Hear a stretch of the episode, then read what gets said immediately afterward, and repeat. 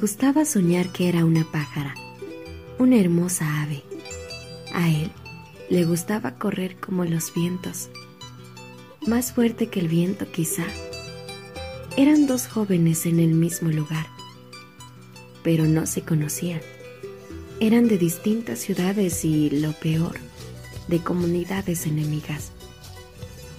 Pero un día, la casualidad quiso que los dos jóvenes se encontraran en el cruce de dos caminos.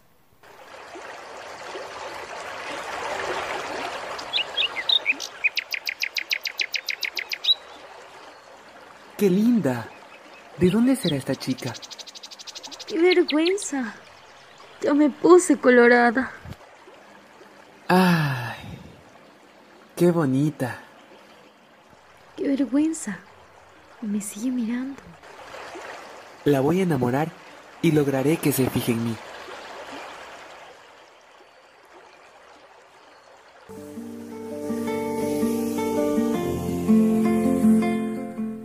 Desde ese día, prendados el uno del otro, acudían diariamente a la cita en ese lugar para decirse los mejores piropos y hablar del amor que les fue creciendo a los dos, olvidándose que venían de comunidades diferentes.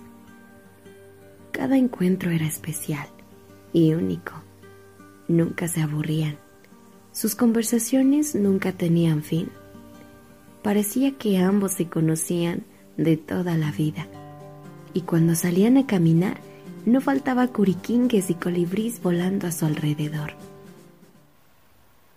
Hasta que un día se dejaron ver por gente de lengua suelta y el chisme se regó como serpiente venenosa. ¿Sí se enteró, comadrita? El Inti dice que se anda juntando con la guambra esa. Todos los días dice que se escapan a verse escondidas de sus padres. Seguramente andan haciendo alguna cosa indebida y termina saliendo con su domingo 7. Ay, no, qué horror. Las cosas que se ven en estos tiempos, si siguen así, todo va a terminar en un gran escándalo. Sí, comadrita. Ahora sí se fregaron esos hombres. ¿Y ahora qué mismo harán con ellos? Si por mí fuera, a la hija la termino mandando a vivir a otra ciudad, para ver si así se olvida ese hombre. No puede ser posible que estén juntos, comadre.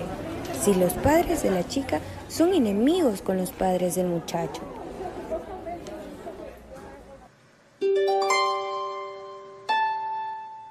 Y claro, los chismes llegaron a oídos de los padres y familiares, y había que impedir esas relaciones, y había que defender el honor y la tradición, y había que castigar a los culpables que se habían atrevido a pasar por alto el rencor y la enemistad.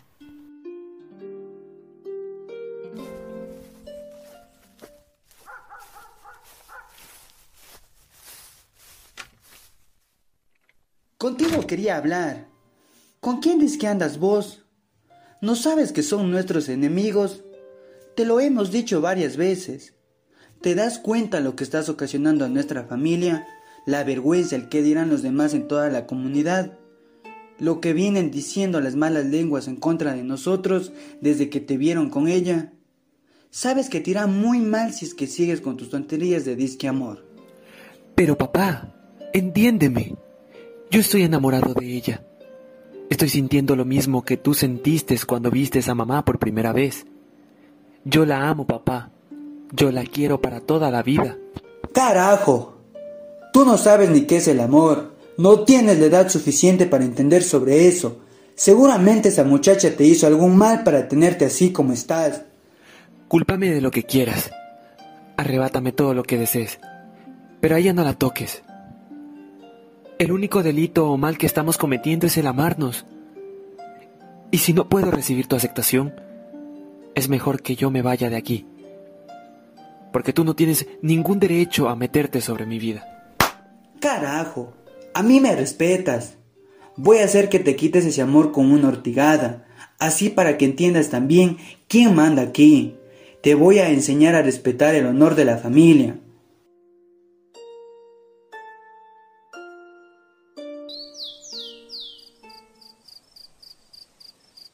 ¡Cuitza, carajo! Ya me enteré que andas con el hijo de nuestros enemigos. Pero papá, no es mi enemigo, es tu enemigo. Yo lo amo y decidí estar con él. Asumiré todas las consecuencias que vengan. Estás mal. Estás mal. No permitiré que arruines tu vida. No tendrás nada de contacto con esa gente. Desde ahora tienes totalmente prohibido salir de casa.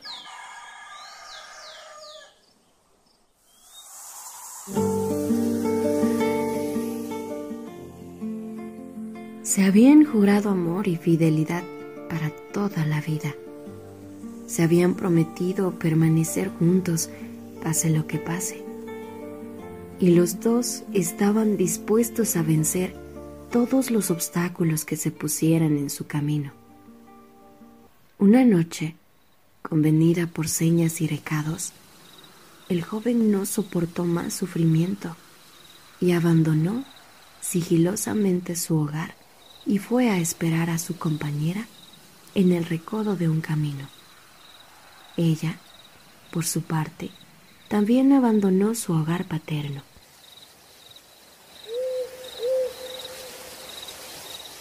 Amor, ¿eres tú?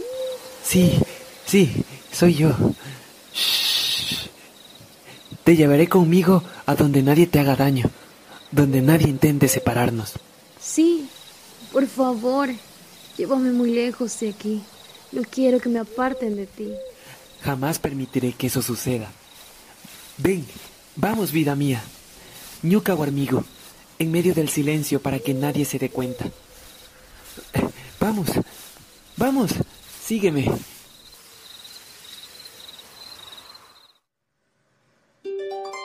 Los jóvenes pensaron que nadie se había percatado, que su huida había sido exitosa, lleno de sueños de amor y con la pasión que ardía en cada uno de sus corazones.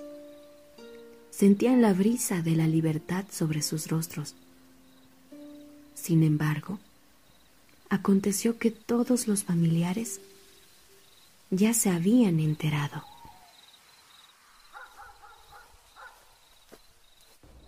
Levántense, levántense, todos, vecinos, el hijo de la familia Males está huyendo junto a su hija.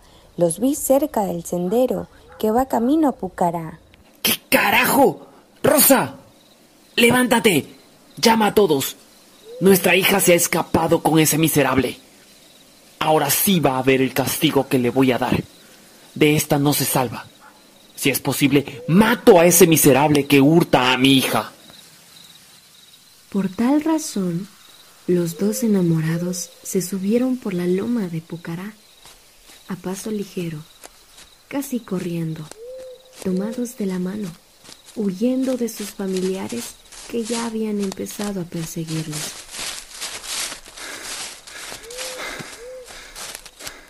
Vamos, vamos. Yo te ayudo. Luchemos por este amor. Si es posible, por encima de nuestras familias tradiciones y honor que no están de acuerdo en que nos amemos. Ya no puedo más.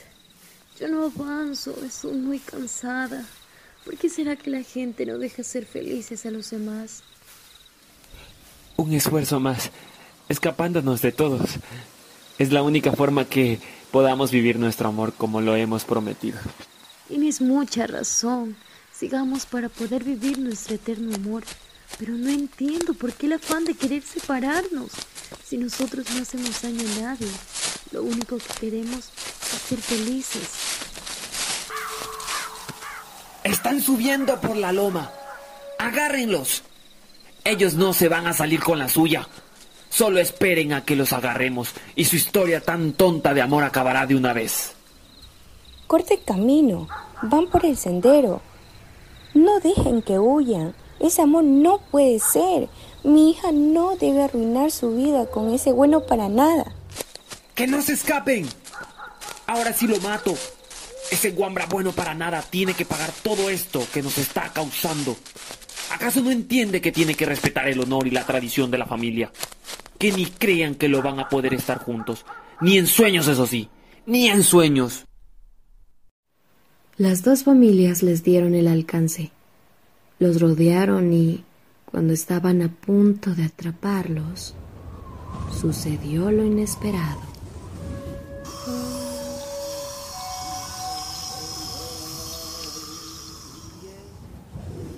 Una especie de niebla los envolvió a los dos enamorados, como una coraza protectora, y una voz amable, venida de lo profundo de los tiempos, les habló.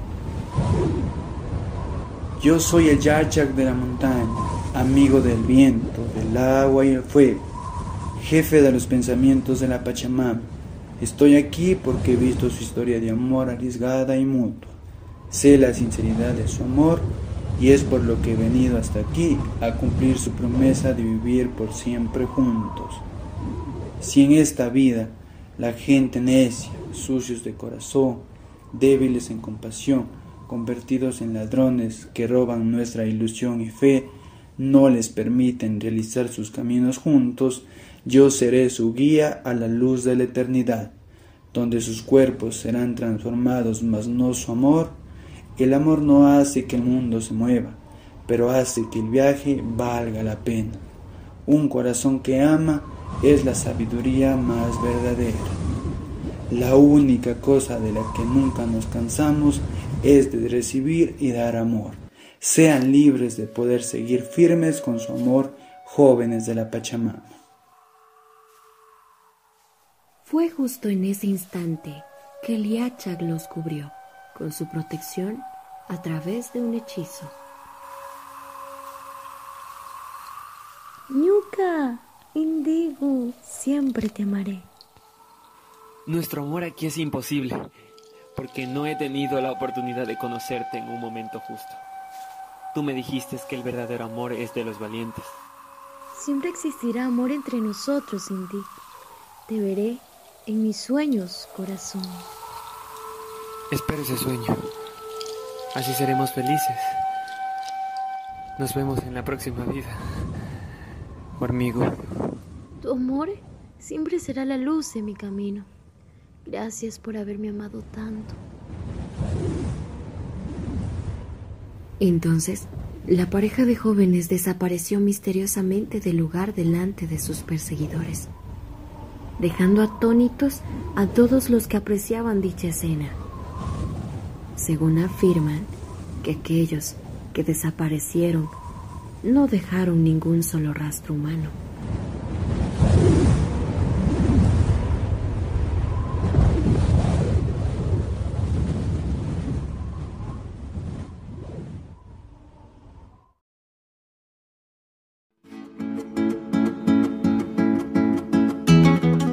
La leyenda cuenta que el Iachak de la montaña hizo de ella una hermosa laguna que ahora se riega por el valle y adorna con su hermosura la ciudad de Otavalo.